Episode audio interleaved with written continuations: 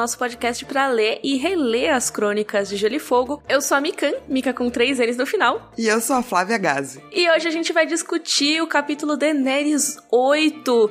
Altas magias, altas feitiçarias, altas sangues. Caraca, hoje vai ser muito louco! Obviamente quem fez o roteiro de hoje foi a senhora Flávia Gazi.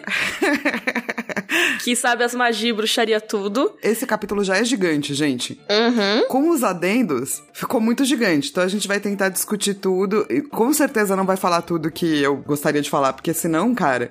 É 40 mil horas de Rodor, não é apenas uma hora. Inclusive, se você já está com pena do nosso editor Sushi, por favor, cogite doar para o nosso padrinho.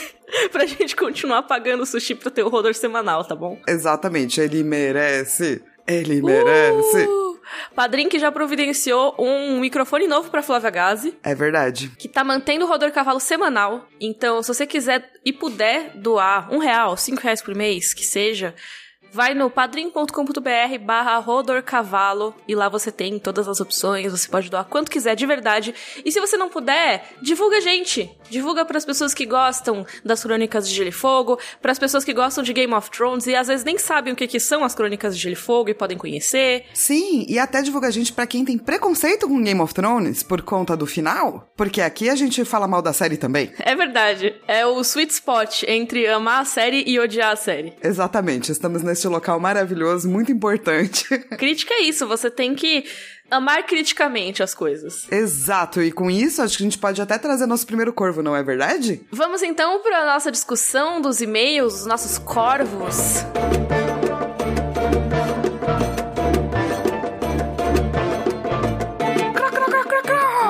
Esse é um corvo muito animado e empolgado para Tainá Ramos, que mandou pra gente um alerta de textão. Mais um ótimo textão. Nossa, é um ótimo textão. Então, ela queria mandar esse e-mail para conversar mesmo. A gente gostou muito do seu e-mail, então a gente resolveu conversar. e ela tá falando de capítulo da Dani, né? Do último capítulo da Dani, que é o Dani 7. Ela se posiciona e ela fala: como uma mulher negra, ela vai ler a história diferente da gente, porque a gente não é negras. E ela leu todos os livros mais uma vez, leu vários ensaios, então ela curte muito e ela curte muito também ler a posição de outras mulheres com relação aos livros. E dela diz que acha uma ótima e agradece e muito obrigada a você por esse e-mail, por a gente ter trazido a discussão da Daenerys como uma salvadora branca, que é do tipo, ah, Deus me livre, a Daenerys tem algum defeito, tipo ser racista. Ela comentou que é algo que as mulheres brancas costumam ignorar, né, no fandom. E gente, a gente tem que falar sobre as coisas boas e ruins dos nossos personagens, mesmo porque isso traz discussão e também traz para quem talvez não tenha parado para pensar sobre isso, como existe racismo em todos os lugares. E isso é uma coisa importante de se falar, né? E não é porque gosta de um personagem que ele não tem defeitos, né? Exatamente. E quanto mais discussão sobre pluralidade, melhor a gente se torna, todos nós. Então, sim, a gente gosta de falar sobre isso mesmo. E ela também quer salientar que a Dani é hipersexualizada por muita gente, né? Pelo Ilírio, pelo Drogo. Ela vai dizer, talvez com exceção do Barristan, o que é real, né? Eu acho que o Barristan não chega a sexualizar a Daenerys. O Barristan, ele talvez, assim, tem gente que discute se ele é assexual ou se ele é virgem, por exemplo, e tudo mais. Mas talvez ele simplesmente só respeite a Daenerys. O que não é uma impossibilidade, né? O George R. R. Martin, ele traz essas questões, né? Por exemplo, quando ele tá falando das mulheres de Lazar, ele transforma a maneira como a gente olha para mulheres negras como algo menor, a Daenerys, por ser branca, tem um status maior. Então, tem essas mini coisinhas aí nesses subtextos que é legal da gente apontar e a Tainá trouxe muito bem no e-mail dela ela acredita que o George R. Martin tá falando sobre guerra. E daí ela também fala sobre as questões de estupros e tal. É um e-mail muito, muito, muito legal e complexo, assim. É, a gente quer reiterar aqui nosso compromisso com a Tainá de que quando a gente vê casos de racismo no livro, a gente vai levantar.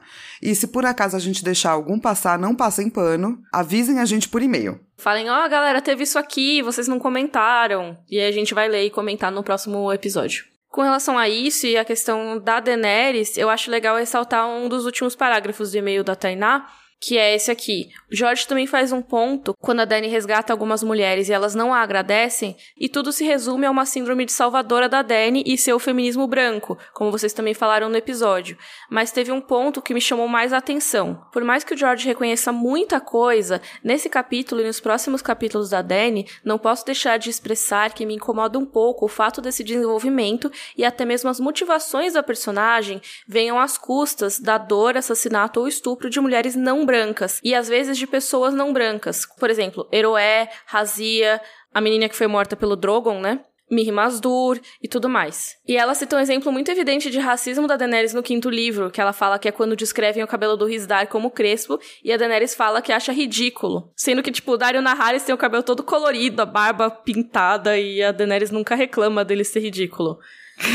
Sim, é muito louco porque é, é um detalhe que eu não tinha pego do quinto livro, mas faz total sentido, assim. Então, sim, gente, a gente vai continuar trazendo esse tipo de questão, porque importa, e importa para o desenvolvimento da personagem também. No sentido de que quando você baseia a sua luta não necessariamente em empatia, mas em estar numa posição de superioridade com relação a outros, talvez isso te leve para lugares meio esquisitos, não é mesmo? Com certeza. Vamos então para o nosso próximo corvo? Vamos lá. Cro, cro, cro. Este foi um corvo de armadura. Uau! Porque o Diogo Bastos tem uma pergunta é, sobre o capítulo do Tyrion, que a gente que foi nosso penúltimo capítulo, né? Foi o nosso penúltimo capítulo. E daí, é, a gente acabou evidenciando nesse capítulo que o Tyrion quase morreu várias vezes e sobreviveu de formas impossíveis. e daí, por conta do, dos vídeos da, da Mi, né, que ela tá fazendo é, sobre a autópsia de Game of Thrones, que são muito bons, vá lá ver, ele quer saber se isso é considerado um armor plot bem feito tendo em vista que a gente aceita isso aí numa boa, né? e nem se questiona. Então, boa pergunta, boa pergunta. Eu acho que até certo ponto todo personagem tem um pouco de armadura de enredo. Porque, né, tem coisas na ficção que a gente acaba ignorando. Eu lembro quando lançou aquele jogo, eu não lembro como é que chamava, que era um jogo de simulação de zumbis, assim. Lembra? Acho que era Rust.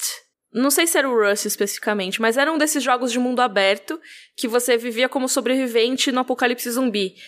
E ele ainda tava em fase alfa e tal, mas tava fazendo mega sucesso. Só que eram umas mortes ridículas. Tipo, você pegava uma comida enlatada e aí você morria por botulismo. Tipo, você morria por várias coisas meio ridículas, assim, sabe? Mas que assim, na vida real provavelmente te matariam mesmo. Só que todo mundo tava reclamando, porque, pô, eu morro por qualquer coisa nesse jogo. E assim, nenhuma ficção vai ser exatamente 100% realista. Você às vezes vai ter que usar alguns subterfúgios pro seu personagem sobreviver. E não é nem só isso, né? Quando a gente pega a ficção, se ela fosse absolutamente realista, a gente só ia ter um tipo de livro. Game nem existiria. As coisas às vezes desafiam mesmo as regras gerais do universo. E tipo, um pouquinho tá tudo bem. Eu acho que realmente vale dizer armadura de enredo quando é um negócio que é extremamente grave, sabe?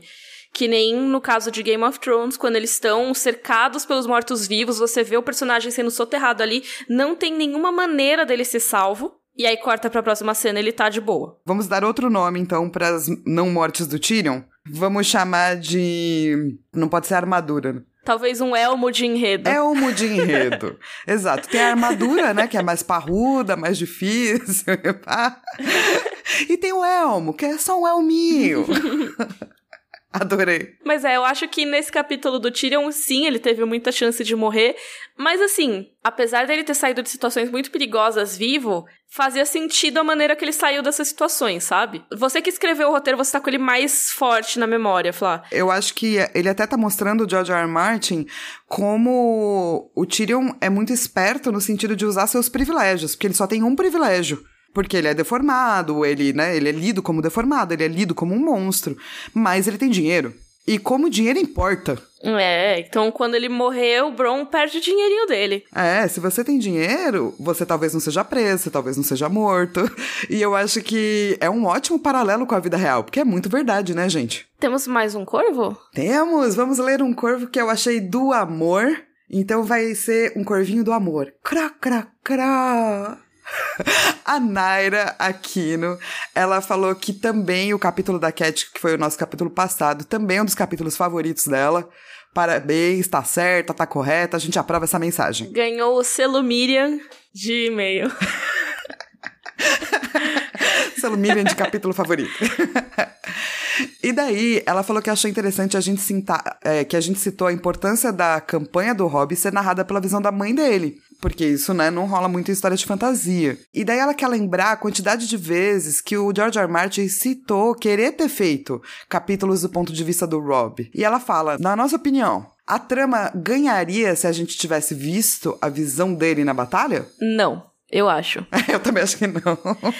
Eu acho que é claro que quanto mais pontos de vista você tiver, mais completa vai ser sua história. Mas se tivesse tirado da Cat pra pôr o do Rob, hum, não seria o nosso capítulo favorito. Eu acho que ia ficar mais tradicional.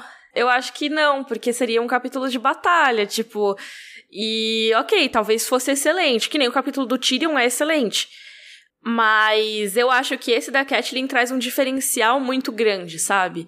É uma perspectiva diferente, é uma maneira diferente de olhar a guerra e de olhar essa batalha específica. Eu acho que eu vi algumas pessoas num. Não sei se foi no grupo do Roller, comentando que queriam ter capítulos do Rob. E eu não gosto muito dessa ideia. Eu acho que ver pela Catelyn a gente já sabe o essencial, sabe? Eu concordo, no sentido de que eu entendo que a gente quer capítulo de ponto de vista de todo mundo, né? É, sim. Adoraria ter um da Mir Masdur, por exemplo, nesse episódio agora. Nossa do céu! Mika, você tirou as palavras da minha mente e colocou na sua língua. Tudo que eu queria na minha vida era esse capítulo pelo ponto de vista da Miri. A gente ia perder toda a especulação? Ia. Mas eu ia saber vários bagulho. eu quero muito saber de onde vem todos esses negócios. Exatamente, eu, eu fiquei a louca, mano, porque eu não sei se eu passo pano pra ela ou não. Eu tô achando que eu vou passar pano pra ela. É, me aguardem. Me aguarde a passação de pano aqui. Tá autorizada. Mas então é isso, eu acho que a gente tem a curiosidade de saber o que todos os personagens estão pensando. Mas uma coisa muito legal da literatura é exatamente você não saber de tudo. Você ter o essencial para você entender a história. E você mesmo criar o seu Tetris de narrativa. Então eu acho que ter um ponto de vista do Rob, se não tivesse o da Catelyn, por exemplo, ok, mas eu acho que o da Catelyn é mais legal.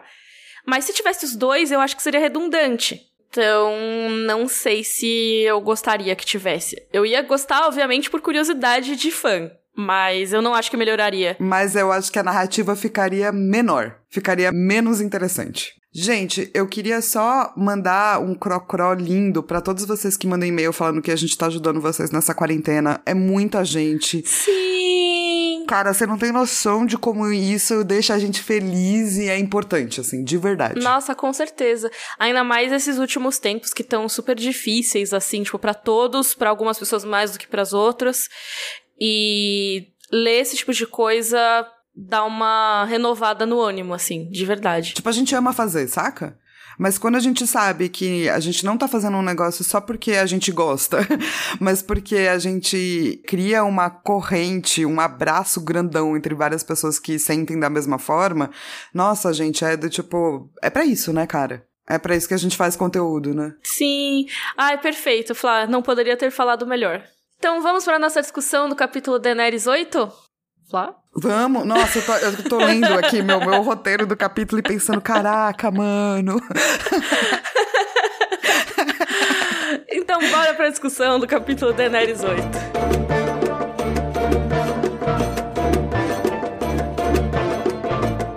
Começando aqui a nossa discussão de Daenerys 8. Flá, a sinopse, por favor. Caldrogo não se recupera dos seus ferimentos e cai do cavalo. Daenerys ordena que o Calazar pare e chama Mirri Marsdur. o Calazar não gosta nada disso e Mirri diz que apenas a magia de sangue pode salvar Drogo.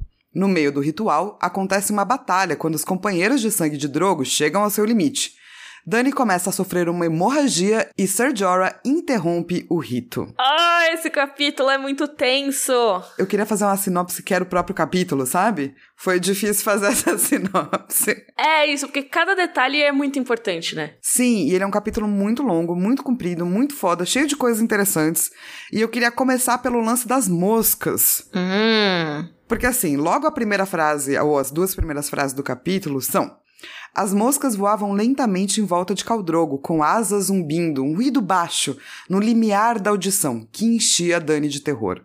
O sol ia alto e impiedoso. Ou seja, a gente já começa com vai dar merda. Nossa, e isso é uma cena de filme de terror, né? É super. Eu imagino, tipo, eles pegajosos de calor, assim, e as moscas encostando, sabe? São moscas que sugam sangue. Sim, elas são descritas como tipo abelhas, porque elas são arroxeadas, brilhantes, volumosas e elas, tipo, chupam sangue normalmente aí dos cavalos e dos homens. E o pior, elas colocavam ovos na galera que tava moribunda ou morta. É isso, é, é a descrição de algo que tá apodrecendo, né? Tá apodrecendo na vida ainda. Imagina o desespero dessa mulher de tá grávida, tá cavalgando e tá vendo que essas moscas estão chegando cada vez mais perto do Drogo e ela narrando que ele tá cada vez pior.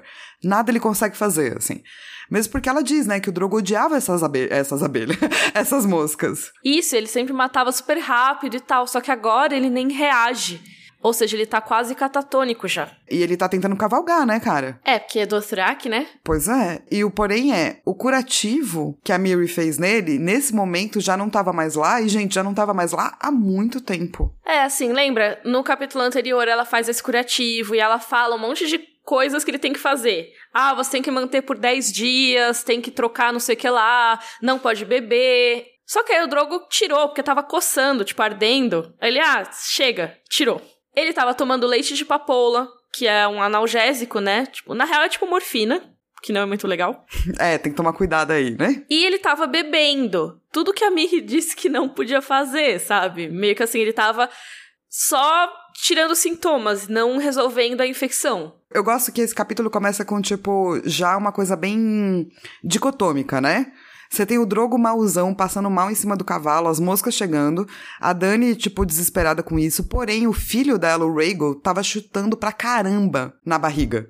Então você tem, tipo, a vida e a morte, sabe? No limiar das duas, assim. Eu acho isso bem bonito, assim. E meio que também, tipo, mãe, mãe, vai dar merda, mãe. É, exatamente. Tipo, o filho da Dani parece que sabe o que, que ele tá fazendo dentro da barriga, sabe?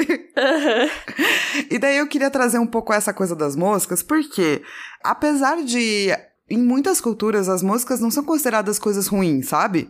Por quê? Porque elas são super adaptáveis, elas são muito persistentes, elas conseguem trazer coisas rápidas. Então, elas também podem ser símbolos de mudança, símbolos de é, resistência, resiliência e pá. Mas, porque elas estão muito metidas com sujeira e com morte, vai rolar uma simbologia muito pesada pro que é mosca, assim em várias culturas, do tipo, no Extremo Oriente, a mosca simboliza essa alma imaterial que vaga sem parar, ou seja, é o que morreu e não sabe para onde ir. Ai, que tenso. Na mitologia persa, ela é o princípio do mal. Então, assim, o mal entrava no mundo como moscas. Então, para espalhar a sua maldade aí por aí. E é claro, de, tipo, se a gente pegar tanto a, né, a Bíblia quanto é, a mitologia hebraica, você vai ter o Beelzebub, que é o senhor das moscas. E ele é realmente representado como uma mosca, uma grande mosca. E ele traz as doenças, e ele traz é, morte. E ele tem um papel muito importante nessa mitologia, especialmente a ver com magia. Olha aí. E eu gostei desse paralelo, assim, sabe? A magia que traz algo muito ruim, assim. Ai, tenso. É, é a magia das, do, das coisas ruins. Do coisa ruim. A magia do coisa ruim. Do quatro patas, mochilinha de criança. que mais? é o Mephistofeles. Pata rachada. é o cramunhão. Eu amo a palavra cramunhão. Eu não amo cramunhão, não me acusem de amar cramunhão. Só uma palavra, cramunhão. Não, mas eu ia dizer isso. Eu acho que, de, tipo, tem muita palavra pra demo na língua portuguesa e elas são todas maravilhosas, cara. O quatro patas é incrível. o chifrudo. Sim, sim. Eu amo pata rachada. É mochilinha de criança, cara. mochilinha de criança. De onde vem mochilinha de criança? Sabe que eu não sei, eu preciso pesquisar, mas é muito maravilhoso. Ai, ai. Mandem pra gente o seu melhor nome pro capeta. Isso. Criem lá no grupo do Rodor Cavalo todas as é, possibilidades de chamar capeta de capeta. Por favor, não exorcizem esse podcast. Sem, sem querer ser um meme, mas esse capítulo tem uma energia demoníaca muito forte. Tipo, e essas moscas traduzem muito isso. Tem, e eu vou querer falar sobre isso no futuro deste capítulo. Ai, perfeita. Eu estou amando esse roteiro. Mas enfim, o Drogo tava lá bamboleando em cima do cavalo. A Dani comenta que ele tava mal, meio que se segurando assim e tal. E os companheiros de sangue do Cal, eles estavam vendo essa cena toda. Eles estavam vendo que o Drogo não tava muito legal. Cara, se você não se lembra, um companheiro de sangue é tipo o membro mais leal de um Cal. Eles são irmãos, eles são companheiros, eles protegem o Cal de tudo, ajudam com os deveres diários. E eles podem. Eles dividem tudo com o Cal, inclusive as mulheres. Mas eles não podem tomar o cavalo do Cal, porque prioridades, né, gente, na cultura do Otrak. Mulher menos, cavalo muito. Então, aí o Drogo começa a perder a postura e cai do cavalo. E, gente, se você for olhar, assim, é, e daí, né? Caiu do cavalo. Só que pros Dothraki, um cal que não cavalga não é um cal. Pois é, tanto que assim, quando os companheiros de sangue chegam perto do Drogo pra ver o que tá rolando, eles não saem do cavalo. Olha que doido. Tipo, ficou olhando para ele lá de cima, né? É, tipo, a Dani tá lá no chão desesperada, ela falando: gente, galera, que, vamos parar os bagulho tudo aqui. Vamos, pera, pera, pera, pa, pa, pausa, dá uma pausa nesse calazar, vamos criar umas tendas e eles estão do tipo em cima do cavalo. E a única coisa que o Drogo consegue falar é: tenho de montar. Tadinho, que é a única coisa que ele vai falar esse capítulo inteiro. Ah, é meio que isso, né? Tipo, é, é a vida dele. É a vida dele, cara. E todo mundo já tava meio que entendendo o que tava rolando ali. E acho muito bom o trecho que a Flá selecionou, que é tipo, ele caiu do cavalo, disse Rago, olhando fixamente para baixo. O largo rosto estava impassível, mas a voz era de chumbo. Tudo nessa frase é lindo, porque, ó, ele tava em cima olhando para baixo, então ele já tá vendo o Drogo como algo inferior. Ele sabe o que, que, vai acontecer mesmo, porque ele, como companheiro de sangue, tem que morrer com seu cal. Mas ele tava resoluto, entendeu? Do tipo, então é isso, nós vamos morrer agora. E aí começam os machismos todos, né? Ê, cuzão alerte pra cultura do track. que a Daenerys manda todo mundo parar. E aí vem o Koto, que era o mais cuzão, né, dos, dos amigos do Drogo. É, cuzão alerte em especial pro Koto. Ele, não cabe a uma mulher nos pedir para parar, nem mesmo uma Khaleesi. Aí depois ele, não me dê ordens, Khaleesi. É, ele já tava, tipo, full pistola. Ele aceita as ordens mesmo assim, né? O que eu gosto é que a Dani fala, não, diz pra galera que a gente teve que parar porque eu, grávida como estou, não consigo mais cavalgar. ela tá ali tentando dar um jeito na situação, né? É, acho que ela, como grávida, tipo, tem aquela coisa, né? Que as mulheres grávidas do Thirak, elas cavalgavam até quase o finalzinho da gravidez. E ela tá no finalzinho da gravidez, então faz sentido essa justificativa. Sim, total. E daí ela fala, mano, vamos erguer a tenda aqui, mesmo que não seja o local ideal, porque eles falam, ah, aqui não é lugar de fazer tenda. Ela fala, foda-se. e manda chamar a Miri. Daí a galera fala, não queremos chamar a Miri. Ela fala, foda-se. A Dani é muito foda-se nesse capítulo. É, ela tá tentando salvar o Drogo e se salvar, né? Exato, ela não tá, tipo, preocupada com, sabe? É, certas sutilezas. O que eu também acho que, obviamente, faz sentido, mas é foda, porque a Dani não tá pensando na quantidade da importância da Rádio Peão. Sim, eu acho que Rádio Peão fica ainda mais engraçado quando você pensa que eles todos são peões de boiadeiro nos cavalos. É verdade, eu não tinha nem pensado nisso. Mas enfim, o que, que acontece, Flá, pra ser a Rádio Peão? Bom, vamos lá. Eles colocam a tenda, a Dani tá lá com as servas dela, e daí a galera começa a questionar por quê. E ela também começa a se questionar, porque uma galera viu o Drogo cair do cavalo. Se uma galera viu, dá para contar que a Rádio Peão vai fazer se espalhar. Então, como é que a Dani vai manter isso em segredo? E ela sabe que ela não tem como fazer isso. Não tem. Mas ela não consegue se afastar do Drogo mesmo assim. Ela fala, ah, ele precisa tomar um banho, e eles dão um banho de ervas, assim, né? Que seria tipo um banho medicinal, eu imagino. É, pela descrição parece que é bem medicinal, porque é uma água que fica meio turva até com a quantidade de coisas que tem, né? Apesar dele ter tirado o negócio da mirra, ele tá com um negocinho do Thrak lá, um emplastro no machucado dele, né? Tipo, ele só trocou por uma outra coisa. É, ele colocou outro treco aí. Então, deve ter ervas que os Dothraki devem usar para ferimentos e tal. E talvez elas estejam nesse banho também. Mas aí a Daenerys tá tipo, cadê a Mir Mazdur, caramba? Só que quem chegar lá na tenda é o Jorah. Pois é, e o Jorah chega por quê? Porque a Rádio Peão já funcionou.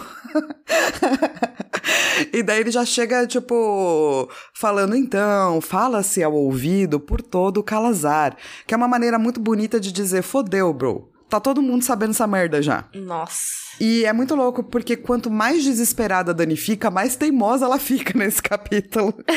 Sim. Porque ela fala, cara, eu preciso resolver. Então ela pede ajuda. E o que o Jorah faz é, beleza, mas manda suas aias embora. O que eu acho interessante, porque a Dani não tem essa visão política super afinada. Tipo, ela entende, mas se Pans mandar as aias embora era algo que ela já devia ter feito, entendeu? Elas não deviam ter nem visto tanto o estado do Drogo assim, né? Nem o dela, né? De desespero. Até tem uma hora antes do George chegar que ela dá um tapa na cara da Eroé. Lembra a menina que ela salvou do estupro no episódio passado? Pois ela deu um tapa na cara dela agora. Yay! Porque a Eroé tinha falado, ele morre. E a Daenerys bateu assim, ah, como você pode dizer que ele vai morrer? Ele é o pai do Garão que monta o mundo, não sei o que, não sei o que lá. Tipo, a galera tá vendo ela desestabilizada. Exato, e não é uma coisa que você, como algum tipo de monarca, né, no caso uma Khaleesi, deveria fazer. Então o Sir Jorah fala, cara, manda a galera embora. Ela manda a galera embora. E daí ele vai super devagarzinho puxar a feridinha ali com a faca. E a Dani fica até impressionada de como ele faz isso muito bem, assim. E o que ele percebe é, cara, a ferida tá feia. A ferida tá preta, tá cintilante de decomposição, tem um monte de sangue e um monte de pus. E pus, como a gente sabe, é o pior, né, cara? Ah, ah, eu tô, tipo, tremendo com essa descrição, porque eu tenho muita aflição de imagens de machucados. Ah. Ai, cara, e é foda porque ele descreve bem, né, cara? E assim, o, o pus é quando tá infeccionado, né, galera? Tipo assim, se você tá na tua casa, você se feriu de alguma forma, você fez um curativo, tá belezinha. Depois de uns dias aparece pus, você vai no médico. Além do pus, tava tudo negro e cintilante de decomposição. Ou seja, necrosou já. Ê, que felicidade, só que não, que cena horrível. Ah. E o Jorah já vê isso e fala: Vosso Cal é um homem morto, princesa. Que ela, não, não, não vou deixar que ele morra, não. E daí, amiga, a gente tem que conversar sobre a sua obsessividade, tá, amiga? Eu entendo, você tá grávida, o cara tá morrendo, você não sabe o que fazer, mas não dá para controlar tudo. não importa quem você seja. E até o Jorah tira um sarrinho disso aí, né? É, tipo, você pode ordenar, mas isso não significa que vai estar dando para cumprir a ordem, senhora. Muito bom. E o Jorah até vira pra ela e fala: Cara, é o seguinte, você chora amanhã. Agora a gente tem que fugir, correr e, e, mano, sair vazado daqui antes que o Drogo morra. É, e ele já tá de final, né? Como diria Carol Moreira, ele tá já só a capa da gaita. só a capa da gaita. Ai, ai. E, cara, ele quer fugir pra Shai. A gente vai falar mais sobre a Shai. E tem um adendo que é... Eu também queria fugir muito pra Shai. nesse momento. Mas a Daenerys não entende. Por que, que a gente tem que fugir? Isso é louco? Então, tem que fugir. Porque, assim, a cultura do Iraque é muito sobre sangue, né? Só que não é que nem as outras culturas nessa parte do poder. Porque a Daenerys, ela tava ok. Tipo, ah, beleza. Não tava ok, obviamente, ela não quer que o Drogo morra, antes mesmo de saber disso. Mas ela tava achando que depois que o Drogo morresse, ela tava protegida pela sua gravidez. Porque ela achava que o filho dela seria herdeiro do Drogo. É, tanto que ela fala assim, mano, vamos fugir por quê? Eu tô aqui com os bebês. Ele é o filho do Cal. E assim, faz sentido até se a gente for pensar que no capítulo anterior, lembra que tinha o Fogo e o filho dele que virou o Cal depois dele na batalha? Sim, o Fogo, o personagem mais importante, né, cara? Existe uma certa hereditariedade. Só que o Jorah fala: Então, Khaleesi, não é esse caso para você. Os Dothraki não seguirão um bebê de peito. Eles se curvavam perante a força de Drogo e só perante isso. Quando ele desaparecer, Jaco, Pono e os outros Kos lutarão pelo seu lugar e seu Calazar se devorará. O vencedor não quererá rivais. O rapaz será tirado de seu seio no momento em que nascer. Eles o darão aos cães. Tipo, sim, o que ele tá falando é Cara, além de tudo, o filho do Drogo foi profetizado de ser o garanhão que monta o mundo. Ou seja, ele é uma criança que aparentemente é especial. Por que, que o novo Cal vai arriscar que esse cara, menino cresça, fique puto com o que aconteceu com o Drogo e ainda mate ele? É, melhor já matar logo, né? Pois é. Só que assim, o que eu acho interessante nesse capítulo é que ele tá mostrando, tem muitas é, coisas sobre sangue. E ele tá mostrando que os Dothraki seguem o sangue quando o sangue tá vivo e dentro da veia de alguém. Porém, qualquer outro tipo de sangue é muito condenável. E eu acho que, assim, culturas que tendem a não mostrar o sangue menstrual, mesmo a nossa, sabe? Do tipo assim, quando mostra propaganda de menstruação é aquele sanguinho azul, saca? Nossa, sim. E a gente não fala muito sobre menstruação e não pode falar, e ah, porque é de chico e blá blá blá. São culturas geralmente patriarcais. Por quê? Porque ao longo do, do, dos anos, a gente liga o sangue menstrual ao tempo que tá passando. Porque um cara nunca sabe quanto tempo tá passando. Uma mulher sabe todo mês, né? Enquanto ela tá menstruando, caso ela menstrue. É, tanto que até nas crônicas de Gelo e Fogo é chamado de Moon's Blood, né? O sangue da lua. Ou seja, toda lua, todo mês, vem o sanguinho. Que é o que também existe em várias sociedades da, da vida humana normal também, né? Sim, sociedades matriarcais tendem a comemorar isso. Por quê? Porque é um momento onde a gente convive com a morte, a gente respira fundo e depois a gente volta a viver. Sociedades como os Dothraki, pelo contrário, elas vão condenar isso, eles não querem ver essa passagem de tempo, eles não querem conviver com a morte. Então, é, existe aí uma diferença de como eles lidam com o sangue, que eu acho que vai ser muito importante para quando começar o ritual, entendeu? Aliás, uma coisa de sangue menstrual que você colocou que as pessoas às vezes abominam e relacionam a nojo ou algo assim, eu lembrei muito do shintoísmo. Isso eu acho que deve ter em várias culturas mesmo, de você ser proibido de entrar em lugares que são considerados sagrados, territórios sagrados, enquanto está menstruada. Tem até uma palavra para isso que acho que é kegare. Me corrijam se eu estiver errada, se você for shintoísta, lembrar da palavra, me, me corrija aí. Mas que é uma palavra para coisas que não são puras, não são limpas. Então, em alguns territórios você não podia entrar menstruada sabe? Tem muitas, muitas religiões que são assim, porque nesse momento a mulher tá convivendo com a morte. Então é o momento dela conviver com a morte mesmo, entendeu? E tudo bem, sabe? do tipo, é, é, que às vezes quando a gente vê, tipo, ah, não pode entrar, não é que é feio, é que não é o momento dela tá fazendo, por exemplo, é, um ritual de cura. Porque você tá carregando a morte com você, né? Isso, esse é o momento da aceitação da morte. Então, muitas culturas que são matriarcais vão ter um negócio chamado tenda da lua que é mulheres que ficam juntas muito tempo, menstruam juntas. E daí as mulheres iam pra essa tenda felizonas lá, onde elas eram servidas pelos homens. Ó, que lindo! Para elas discutirem sobre a questão da morte, da vida. Até mulheres que não menstruavam mais, mulheres mais velhas iam lá para trocar essas palavras de sabedoria mesmo sobre vida e morte. É muito lindo, assim, na real, a questão da menstruação, do sangue menstrual, que é uma coisa que a gente não fala muito mais, sabe? Ah, eu só queria dizer que vale notar que nem toda mulher menstrua. E existem mulheres trans que não menstruam, isso não é símbolo do feminino. Isso é símbolo de uma cultura feminina, é totalmente diferente. Exatamente, uma leitura cultural do feminino, né? É, não uma leitura de que se você é mulher você tem que menstruar, tá? Não. E outra relação do sangue que tem nesse capítulo e tem nos capítulos da Daenerys em geral é o laço de sangue entre um companheiro de sangue e o seu Cal, né? Eles morrem junto com o Cal. E eles, tipo, são meio irmãos, assim. Então, quando os caras chegam na tenda, né, o, o Koto e o Hago com a Miri, eles estão, tipo, muito putos. Muito.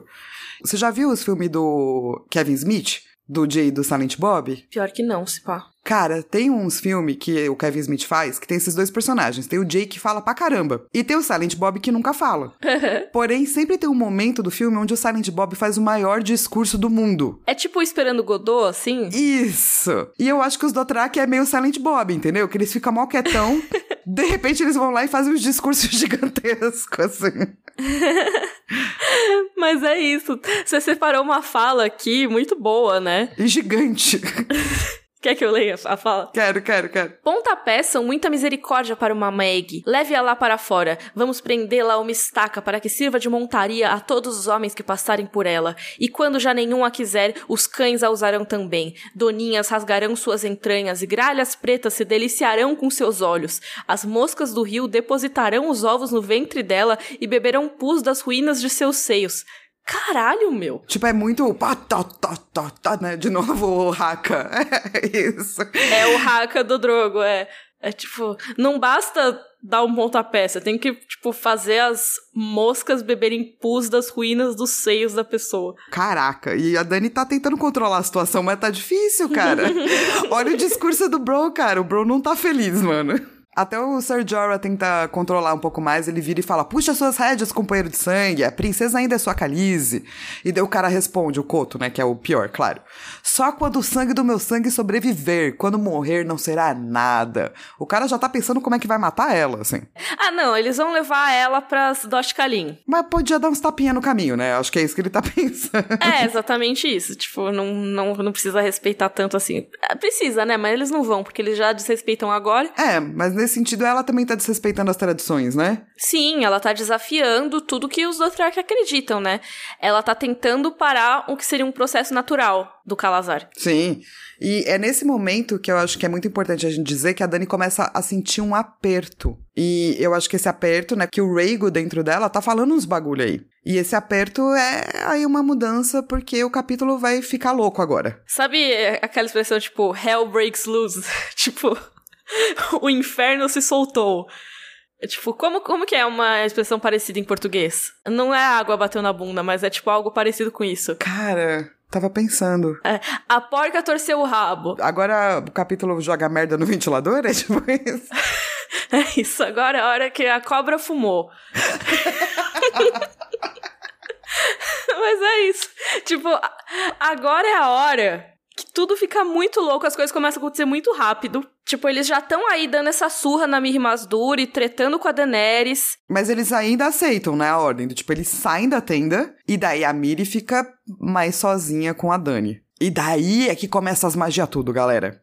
E aqui eu vou defender a Miri e depois eu vou continuar minha defesa até o último capítulo quando ela diz que tudo é culpa dela, tá? Vamos lá. A Miri diz: Cara, eu fiz tudo o que eu podia. E ele tirou os curativos, ele tomou leite de papoula, ele fez tudo errado, eu não tenho mais o que fazer agora. Ela realmente fez tudo isso. E ela até vai dizer, é claro que ardia o curativo que eu fiz. Mas galera, se a gente passa hoje, lembra quando tinha aquele mertiolate que ardia, que hoje não arde mais, né?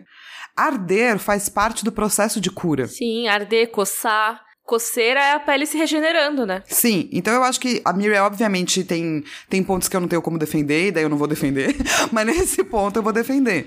No sentido de que, se tava ardendo, muito provavelmente ela fez algo que verdadeiramente estava curando. E ela fala agora, cara, eu só posso dar mais leite de papoula e deixar o cara morrer, né? A Dani, muito desesperada, fala, mas não tem nem as magias aí que você pode fazer? E ela? Hum, nenhuma. Mas aí dá uma insistida, sabe?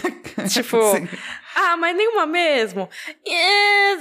Tem, tem, tem, um jeito e tal, tem um preço. Ah, Daenerys, ué, tudo bem, você vai ter ouro, cavalos. Ela, não, não é questão de ouro ou cavalos. Ah, ela vai explicar o que que é. Existe um feitiço. A voz era silenciosa, pouco mais que um suspiro. Mas é duro, senhora, e escuro.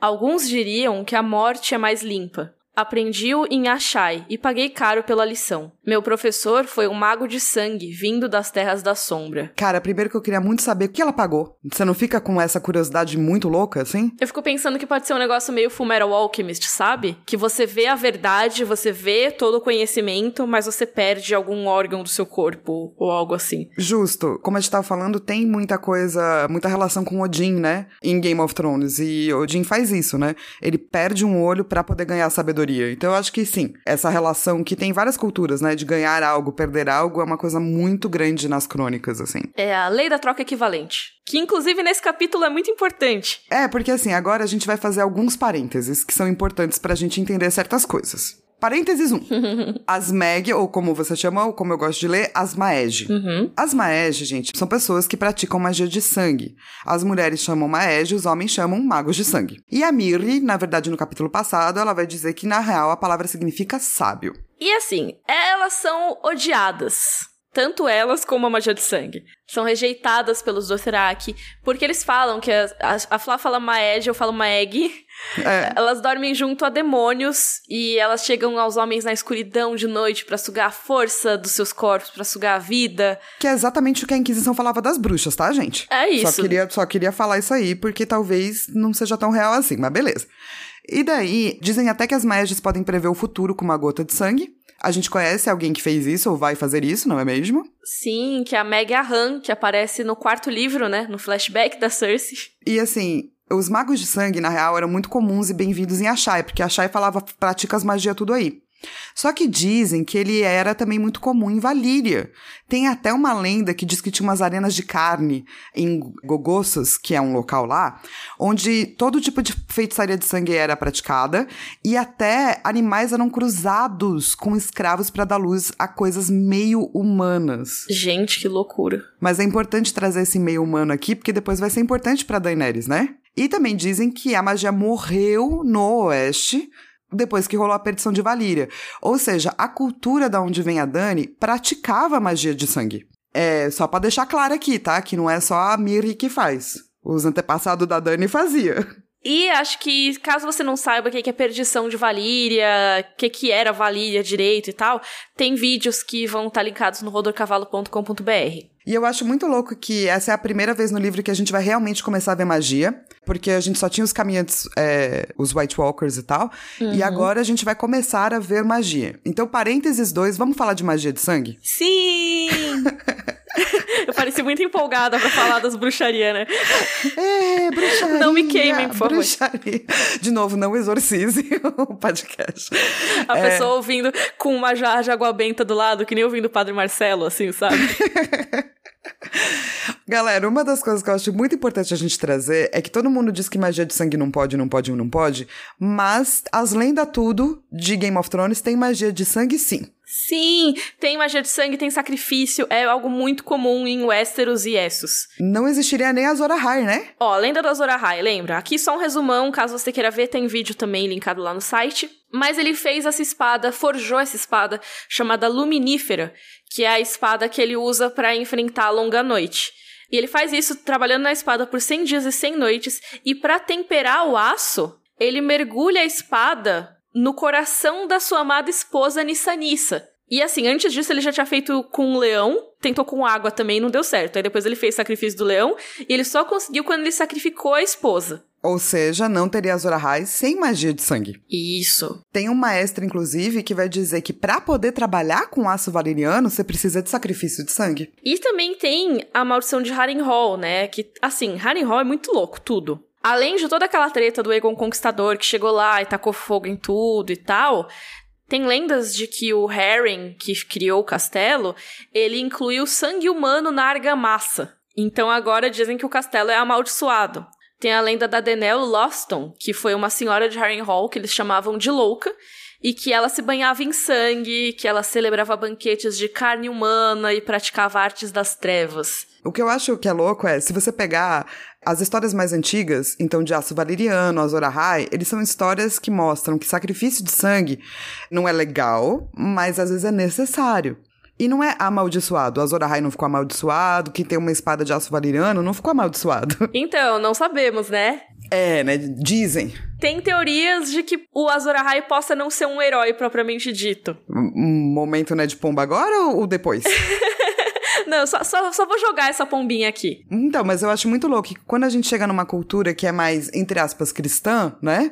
Mas é, porque a gente tem uns paralelos daí de culturas que são mais que vão olhar para isso de um jeito ruim, assim.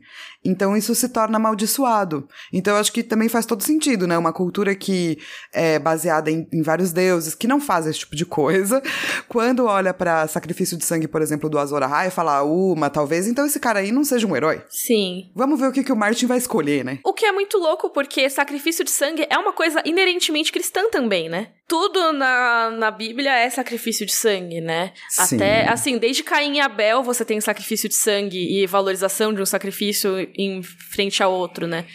Sim, as pessoas esquecem quando elas estão fazendo seus serviços hoje em dia, né? Na cultura vira, ah, isso é feio. Mas, cara, relê a Bíblia que tem lá um bando de sacrifício de sangue, inclusive. Gente, comer hóstia, se você é católico, é simbolicamente você está comendo o corpo de Cristo.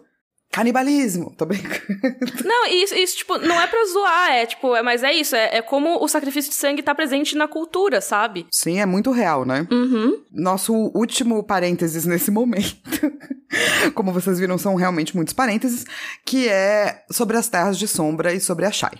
Então vamos lá. A Miri diz que aprendeu essa magia em Achai com um cara que era da terra, das Terras das Sombras, certo? Uhum. Nas Terras das Sombras é supostamente onde o Ilírio comprou os três ovos de dragão. Sim, eles vieram de lá, teoricamente, né, petrificados. E assim, o que, que é Achai? Tem vídeo do mapa de Essos, caso vocês queiram ver certinho. Mas se você abrir o seu mapa, tem lá no canto, assim, tem o mapa do mundo conhecido, e lá no canto, mais pro leste possível praticamente, tem essa cidadezinha aí, Achai. Ela é uma cidade portuária no Mar de Jade, é bem no extremo leste mesmo, e ela é um dos locais mais misteriosos que a gente tem nas Crônicas de Gelo e Fogo. Nela tem, por exemplo, livros antigos que dão base para a crença de lore. Tem um rio lá que diz que é o rio Cinzas, ou Cinza, mas acho que é Cinzas, que é um rio que não tem água potável. Tipo, o ar lá não é respirável. É muito louco, assim. Eu fico imaginando que a Shai deve ser um esquema meio a lenda de Korra, sabe? Um lugar muito mais desenvolvido. Sim, eu quero. Eu queria muito ir pra. Nossa, como eu queria ir pra Shai. Enfim. Diz que lá também tem um grande conhecimento sobre dragões, e a gente vai ver um pouco mais sobre a Shai, porque vão ter personagens que vieram de lá. Por exemplo, a própria Melisandre vem de Ashai. A Quaith, que vai aparecer no segundo livro pra Daenerys, também é de Ashai. Esquecida no churrasco, né, na série. E tem personagens que passaram por lá. Um exemplo que a gente já citou no capítulo anterior da Daenerys é o Marwyn, que é o arquimestre que a Miri fala que estudou junto e tal. E que aparece no quarto livro, então é muito curioso, eu quero muito saber mais sobre o Marwyn. Muito. É, eu, eu, não acho que o Martin vai nos levar até achar e nunca vai explicar tudo, porque eu, como autora, também era o que eu faria, sabe? É, eu acho que ele chegou a responder alguma questão dizendo que provavelmente não mostraria a Shai. Eu não lembro agora o que ia mostrar. Agora eu não lembro o que, que ele disse. Sim, sim, mas eu acho que, mas eu acho que tipo como autor não dá para fazer, né? Porque é um lugar misterioso, você não pode tirar o mistério. Eu acho que é melhor não mostrar do que mostrar mesmo. É, pois é. Mas vamos voltar pro ritual? Sim. tá bom. Então a Miri vira e fala assim: "Cara, o que eu vou fazer aqui é uma magia de sangue. Ou seja, só a morte pode pagar a vida." E a Daenerys fica: "Ah, tá bom, né? Se é a minha morte, pode ser. tipo, é muito louco, né? Era do sangue do dragão, não teria medo. O irmão Rhaegar morrera pela mulher que amava. E daí tem um Ned Pomba muito louquíssimo aqui, que é super pomba, tá, gente? Não, não é que é do tipo, será que ela sabe mais coisas do que a gente imagina? Será que essa mulher que ele amava não era a esposa dele? Era outra mina? Era, assim, eu acho que isso com certeza. Você acha que ela sabia? Do R mais L? Então, eu acho que não necessariamente sabe do igual J. Uhum. pra quem não, não entendeu nada, é a teoria lá de que o Jon Snow seria filho do Rhaegar e da Lyanna. Eu acho que sim, a Daenerys e o Viserys falam do Rhaegar como alguém que morreu pelo amor, que ele provavelmente amava a Lyanna. Nunca fica muito, sabe, não desenvolvem muito, mas é meio que a história que eles estão lidando aqui não é uma história de que o Rhaegar sequestrou e estuprou a Lyanna.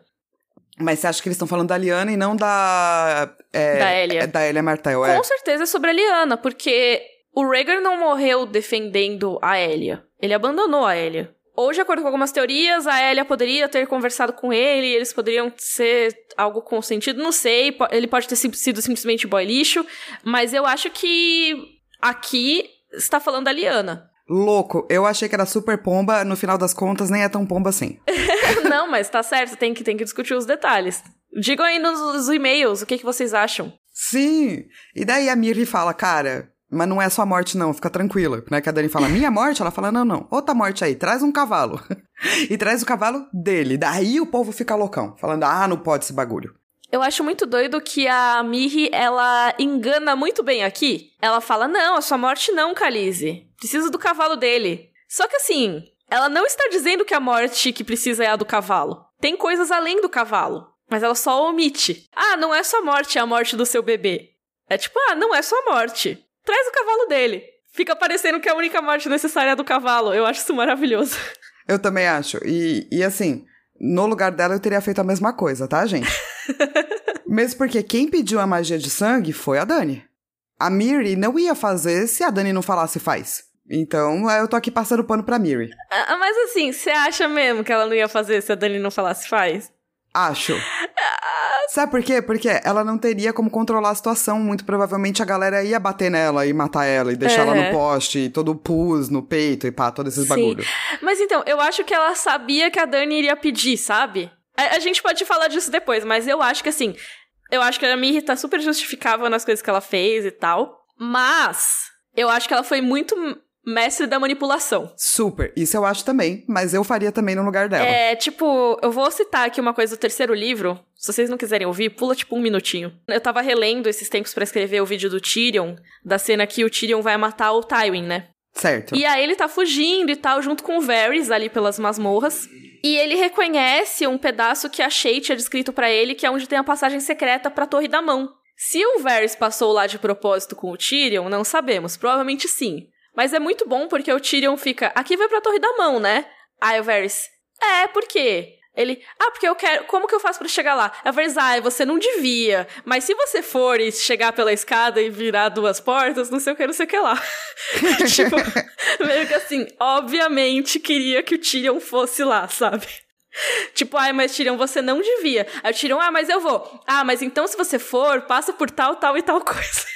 Sim, sim, eu acho que, tipo, a, a Miri manipulou lindamente, mas no fundo a Dani aceitou, sacou? Sim, com certeza. Caiu que nem um patinho. Exato. O, o que eu também acho que depois o que a Dani vai fazer também tá certo, entendeu? Acho que tá todo mundo certo. Ninguém tá errado nessa conversa. Tem um subreddit que se chama Am I the Asshole? Que é tipo, eu sou o cuzão. Que as pessoas colocam situações variadas da vida e perguntam, tipo, pô, será que eu dei mancada aqui? Será que eu fui a pessoa ruim dessa história? E aí as pessoas têm como votar, tipo, você pode votar YTA, que é tipo You're the asshole, você é o cuzão, ou NTA, Not the asshole, tipo, a outra pessoa envolvida é a cuzona, ou você pode votar ESH, que é Everyone Sucks Here. tipo, todo mundo é ruim aqui. é tipo isso. Nos capítulos da Daenerys, eu acho que é meio que um everyone sucks here, sabe? Todo Sim. mundo tem motivo pra estar chateado com todo mundo. Sim, tá todo, todo mundo é cuzão. Sim. então vamos lá. A Daenerys faz uma coisa, ela rebate com um ponto que eu acho que é muito verdadeiro. Ela fala assim: em Vaz do Traque, Caldrogo matou um garanhão e eu comi seu coração, para dar ao nosso filho força e coragem. Isto é a mesma coisa. E ela está certa. Ela está correta. Tipo, é muito bonito que uh, o sacrifício de sangue só funciona de um jeito, então de outro não. O que eu entendo, porque quando a gente tá inserido numa cultura, a gente tende a dizer que a nossa cultura é boa e as outras não. Uhum.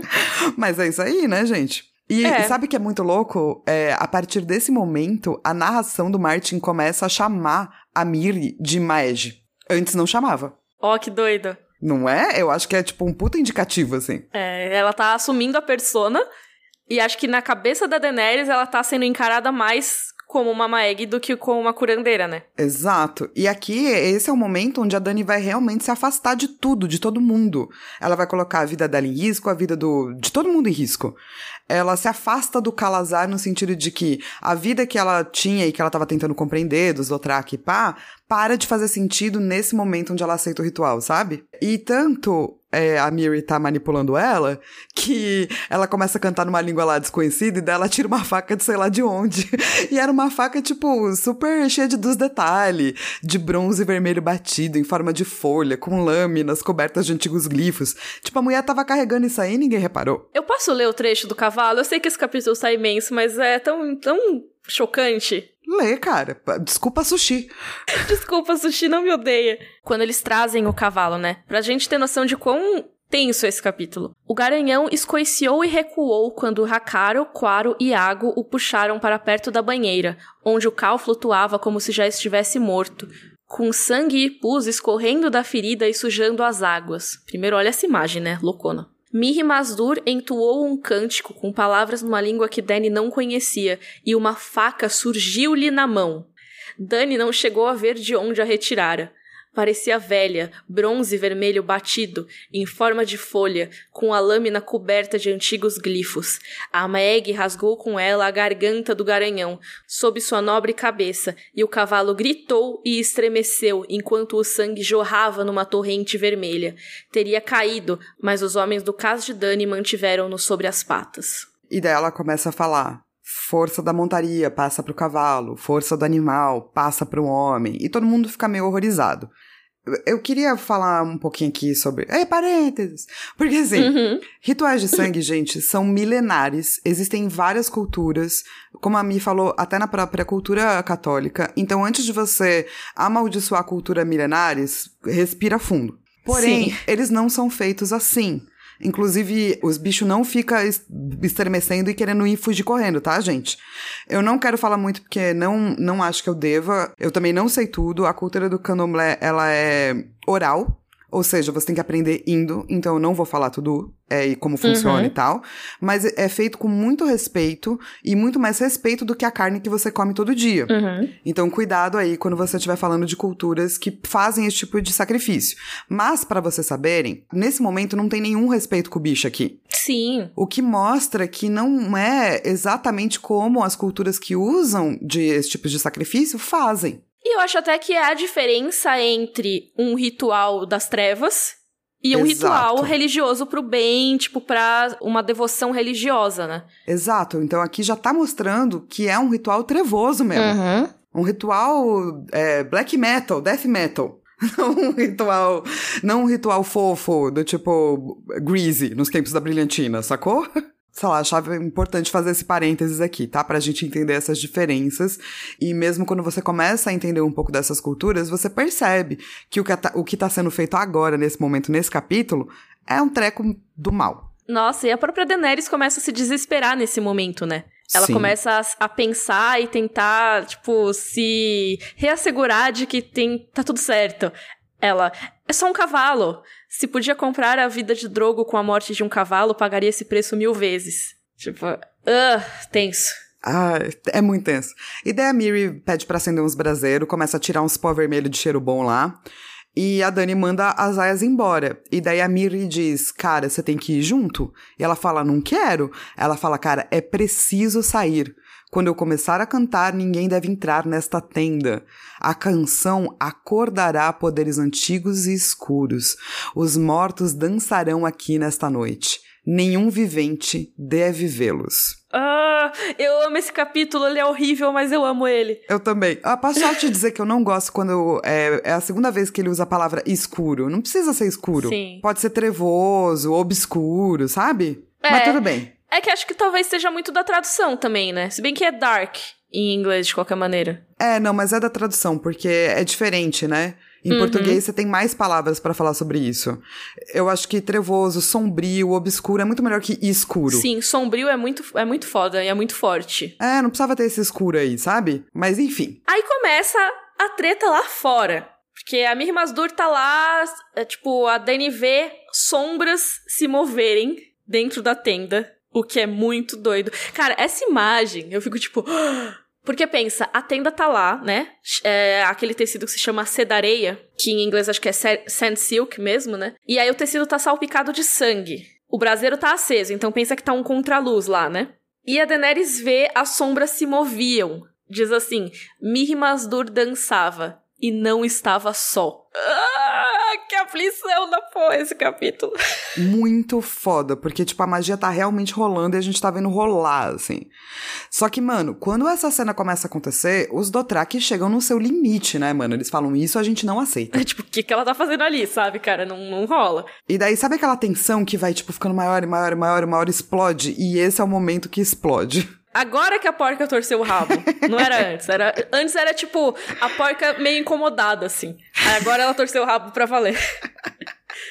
então começa uma briga. O Jorah, o Hakaro, o Jogo e o Quaro, que são do lado da Daenerys, contra os companheiros de sangue do Drogo, o Corrolo, o Coto e o Rago.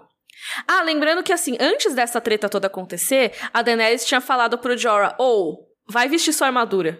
É, isso ela tava correta. É, tipo, meio que assim, você vai precisar proteger a gente, sabe? E ela soube certo, né? Então tem a maior matação ali. O Koto mata o Quaro, o Jorah mata o Koto, o Hakari e o Jogo matam o Rago. E tudo isso no meio de uma baita confusão uma galera berrando, correndo, mais gente brigando ao fundo, tá tipo apocalipse, assim. Sim, essa zona é muito interessante, por quê? Porque aqui a gente vai ver como a Dani foi enganada, no sentido de que nessa puta zona, a Dani começa a sentir dores, começa a ver que ela tá tendo hemorragia, e ela começa a se tocar qual é o preço que ela tá pagando por esse ritual. E cara, a gente tá lendo vários trechos desse capítulo, mas precisa. Então ela começa a pensar, né? É demais, o preço é demais. Mais pedras vieram pelo ar. Tentou rastejar na direção da tenda, mas Corrolo a segurou. Com os dedos em seus cabelos, puxou sua cabeça para trás, e Dani sentiu o frio toque da faca na garganta. Meu bebê! gritou, e os deuses talvez tivessem ouvido, pois no mesmo instante Corrolo morreu. Corrolo foi morto pelo Ago, mas enfim, ela quase morreu lá. É, ou seja, a galera tá, tipo, realmente ficando louca e ela tá tentando pedir pra Miri parar o ritual, mas ela não consegue fazer isso por conta da quantidade de zona. Tudo nessa cena é um clima, né? Isso tudo que aconteceu foi no pôr do sol. Então, antes da treta começar, é descrito que o sol era de um vermelho ferido. Tipo, imagina aquele pôr do sol bem vermelho, assim, tipo, não é tão natural assim, sabe? Já não é uma coisa muito natural. E toda essa treta é enquanto tá rolando o pôr do sol. Aí o sol se põe e já tinha fogueiras por todo o Calazar, que a Flá colocou aqui no roteiro que é um foreshadowing, e eu concordo. Total, né? Porque ele já tá meio que mostrando piras pi é, de, de fogo e sangue, né, gente? É fogo e sangue. Uhum. A Dani percebe que o Sr. Jorah perdeu a orelha nessa treta. O que é louco, né? Tipo, só depois ela olha e fala: Oh, caraca, o Jorah tá ali sem orelha. Sim. E a Daenerys tá com muita dor, o bebê dela tá chegando. Tipo, olha toda essa treta que aconteceu. O problema é, as parteiras não querem ajudar, não, porque as parteiras falam: essa mulher aí tá amaldiçoada uma galera até começa a ir embora, eles começam a abandonar, assim. É, porque, assim, eles já consideram o Drogo praticamente morto, né? Sim. E além de tudo, mesmo se ele não morrer, talvez eles não queiram se envolver com o Cal que lidou com magia de sangue, né? E agora, galera, presta atenção nessa passagem maravilhosa desse livro. Dentro da tenda, as formas dançavam, escuras contra a sedareia, rodeando o braseiro e o banho sangrento, e algumas não pareciam humanas vislumbrou a sombra de um grande lobo e outra que era como um homem envolvido em chamas. Vai, né de pomba! Cara, um homem com a sombra de um lobo, na verdade, um lobo e um homem. Fica lembrando muito a questão da morte do Brandon e do Rickard, né? O irmão e o pai do Ned Stark, nas mãos do Rei Louco. E ela diz, cara, que os mortos vão dançar. É. E se Será? alguém quer trazer algum mal pra Daenerys, não seria as pessoas que morreram? Olha só. Né? Nas mãos do Rei Louco, de um Targaryen? Uhum. Eu acho que faz muito sentido, cara. Ela acaba evocando forças que vão ajudar ela a fazer esse trabalho sombrio contra Daenerys. E lá você vê um grande lobo e um homem envolvido em chamas. Ai, gente, tenso. Tenso, tenso, tenso.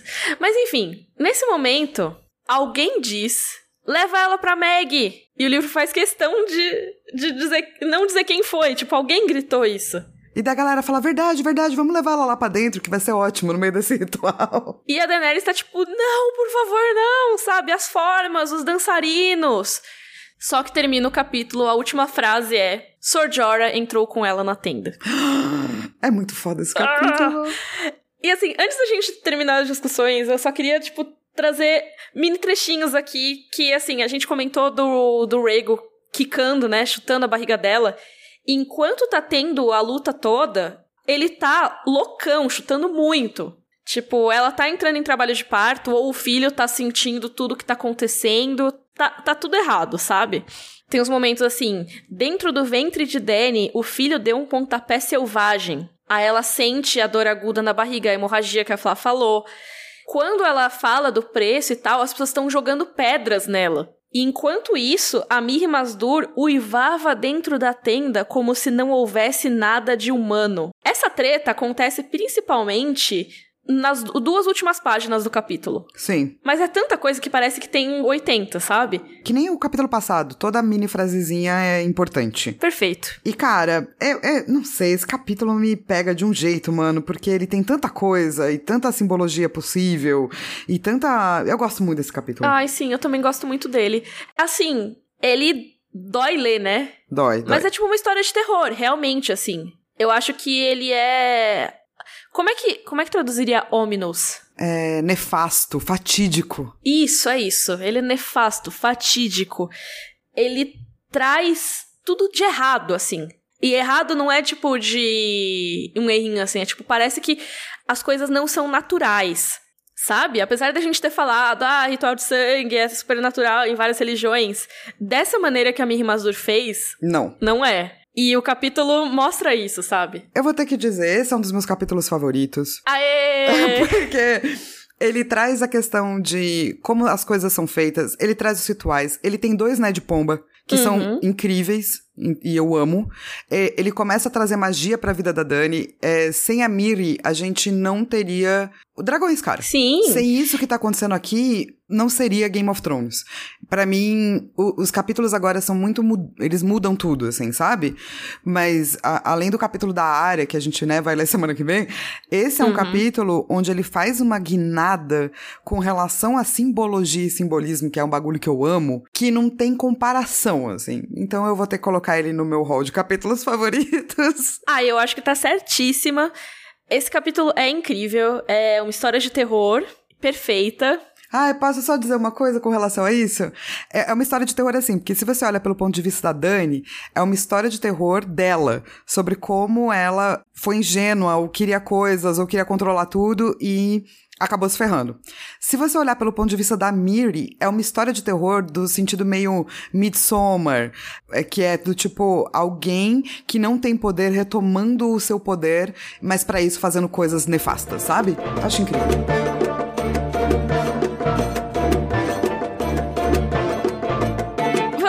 Momento Valar Morgulis. Opa! A gente começa com 65 mortos do episódio anterior e a gente tem uma galera que morreu, uma galera que foi embora, mais quatro personagens com nome: Caro, Coto, Rago, Corrolo. Ou seja, 69 mortinhos. Momento pau, rodor pau de cavalo. Ó, foi, foi você que disse. e agora vamos pro nosso momento livro versus série. Gente, eu vou dizer que eu fiz o momento livre versus série desse episódio pequeno, porque eu fiz um roteiro gigantesco.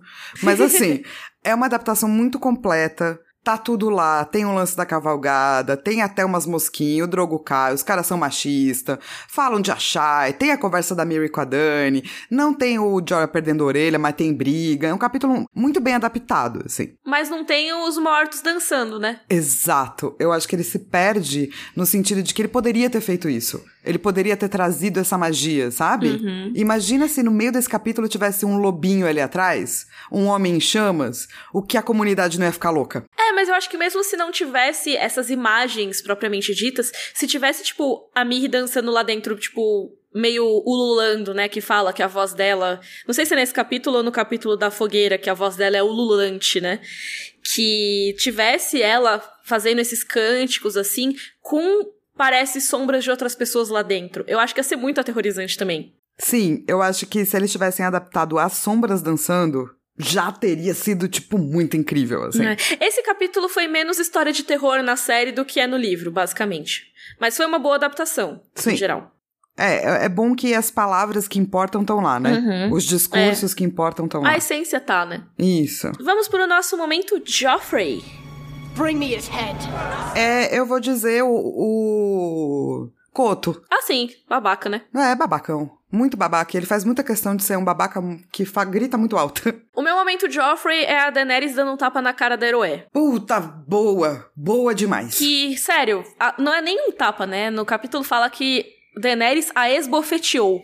Tipo, ela deu um tabefe na cara dela. Coitada dessa menina. Ainda coloca a questão do White Saver, né? Tipo, ah, você salvou a menina, mas aí você fica dando tapa na cara dela. Tipo, eu entendo que é uma situação extrema pra Daenerys, mas não é o suficiente pra você bater nas pessoas. Exato, porque senão, imagina, ah, tô assim, numa situação extrema da minha vida, deixa eu esbofetear as pessoas aqui perto. Não, gente, não pode. É, e esbofetear uma pessoa que tá numa condição de escrava ao seu lado, né? Não Exato. vamos esquecer disso. Que apesar da Daenerys ter salvo e tal, ela salvou como escravas. Então a herói virou uma aia dela. Ela não esbofeteou o Jorah, né? Exatamente. Exatamente. Boa, ela não foi lá adorei. e esbofeteou o Coto. Ela esbofeteou uma pessoa que tá em uma situação mais vulnerável que a dela. Muito bem colocado. E o momento Dracarys. Dracarys. Meu momento da Caris é a Miri, que ela tá fazendo a vingança dela de um jeito horrível, nefasto, passando mal, mas ela merece um pouco. Então, meu momento Dracarys é a minha passada de pano. Mas mentira, mentira. Meu momento Dracarys são os rituais e como isso é feito de um jeito maravilhoso e a galera dançando, assim. Aqui, o meu momento Dracarys é o momento do pôr do sol, que é o do vermelho ferido. Ah, bonito, bonito demais. Manda bala. Lá fora, o sol estava baixo no horizonte e o céu era de um vermelho ferido. O calazar acampara. Havia tendas e esteiras de dormir até onde o olhar cegava. Soprava um vento quente. Jogo e Iago cavaram um buraco de fogueira para incinerar o garanhão morto. Uma multidão se reunira para olhar para Dany com olhos negros e duros, com rostos, com rostos como máscaras de cobre martelado. Viu Sir Jorah Mormont, trajando agora cota de malha e couro, com a larga testa de quem vai perdendo o cabelo, salpicada de suor. Ele abriu caminho aos empurrões por entre os Dothraki para se pôr ao lado de Dany. Quando viu as pegadas escarlates que as botas dela tinham deixado no chão, a cor pareceu esvair-se de seu rosto. O que fez, pequena louca? perguntou ele em voz rouca. Tinha de salvá-lo. Poderíamos ter fugido, disse ele. Poderia tê-la levado a salvo até a Shai, princesa. Não havia necessidade. E aí tem mais diálogo, mas eu não vou ler aqui, senão vou ficar lendo o capítulo inteiro, porque ele é muito maravilhoso. Cara, sim. Que capítulo. Mano, espero que vocês tenham curtido. Por favor, ajudem a gente a pagar o sushi que ele merece no Sim. nosso padrinho. Se você não puder contribuir, por favor, ajuda a gente a espalhar a palavra do podcast para mais gente ficar surtando com a gente com teorias malucas. É, no nosso site, rodorcavalo.com.br, tem link pro padrinho. Também vai ter todos os vídeos, porque a gente citou muita coisa nesse capítulo, né, nesse episódio. E para você saber os extras assim, vai ver todos os vídeos lá que a Mia e a Carol fizeram. Sim, e sempre nossas redes sociais, arroba Rodor Cavalo, Twitter e Instagram. E tem o nosso grupo no Facebook lá também, que é Rodor Cavalo. A gente se vê na próxima sexta-feira com o capítulo Área 5, Cabeças vão rolar. Literalmente. E assim, não queria dizer nada, não queria prometer nada, mas esse episódio vai ser especial. É. Então, nos vemos na próxima sexta. Rodor! Rodor. Thank you.